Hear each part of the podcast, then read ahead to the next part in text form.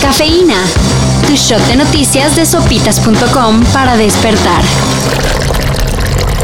Emilio Lozoya Uno de los principales acusados del daño a Pemex. fue visto el fin de semana en un restaurante de lujo, Esto a pesar de estar bajo medidas preventivas. porque no está libre. En teoría.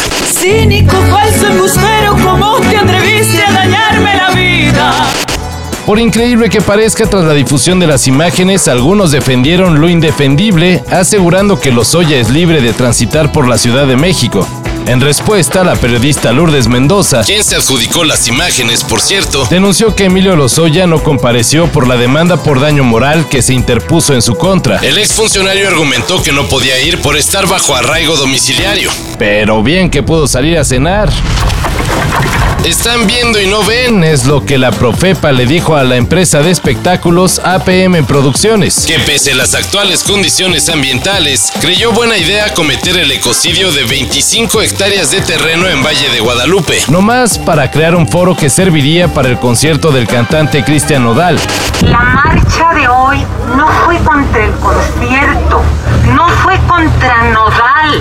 Esto es una lucha que llevamos, que empezamos en el 95. Obviamente las autoridades cancelaron no solo el evento, Sino también la construcción del foro. acusando deforestación ilegal. Por su parte, Nodal pidió que no le echaran la bolita. La naturaleza es mi casa.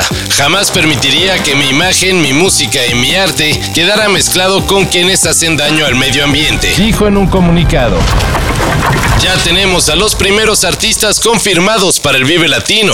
El fin de semana, la organización del Festival de Música Iberoamericana lanzó unos clips con pequeños fragmentos de canciones. Nomás era afinar el oído para descifrar los nombres de quienes formarán el espectacular cartel que se está armando. Y bueno, los primeros son Zetangana, Auténticos decadentes, Black Pumas, Gary Clark Jr., Residente y Mogwai. Santa Fe Clan. Habrá que estar pendientes de las redes para checar el resto del lineup.